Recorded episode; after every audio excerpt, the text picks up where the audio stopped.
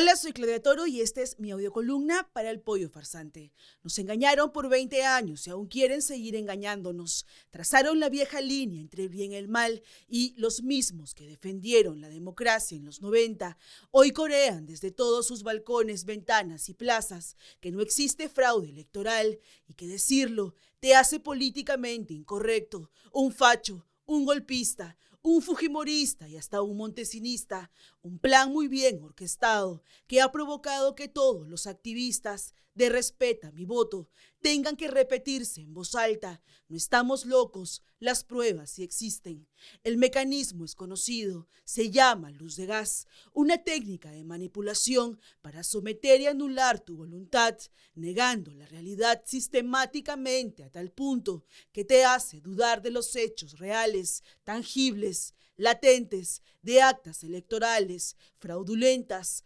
votos mal contados, miles de firmas falsas y muertos sin multas electorales, hasta que la víctima llega a dudar de sí misma, se cuestiona y en su soledad cree que es cierto todo lo que los llamados demócratas de los 90 repiten al unísono. Entonces la convencen, la someten y desgastan. Aquí llega la parte más interesante. Para lograr que la luz de gas sea efectiva, empiezan a denunciar a toda cabeza importante de esta lucha para anularlo y hacer creer que defender el voto de cada peruano es un delito. El congresista Luis Valdés narró una verdad que todos los colegas de medios conocemos para que ese mismo equipo de periodistas que hoy trabaja con Francisco Sagasti y la premier Violeta Bermúdez se mantuviera la mujer que encabeza ese grupo, la misma que trabajó con Ollanta y Kuczynski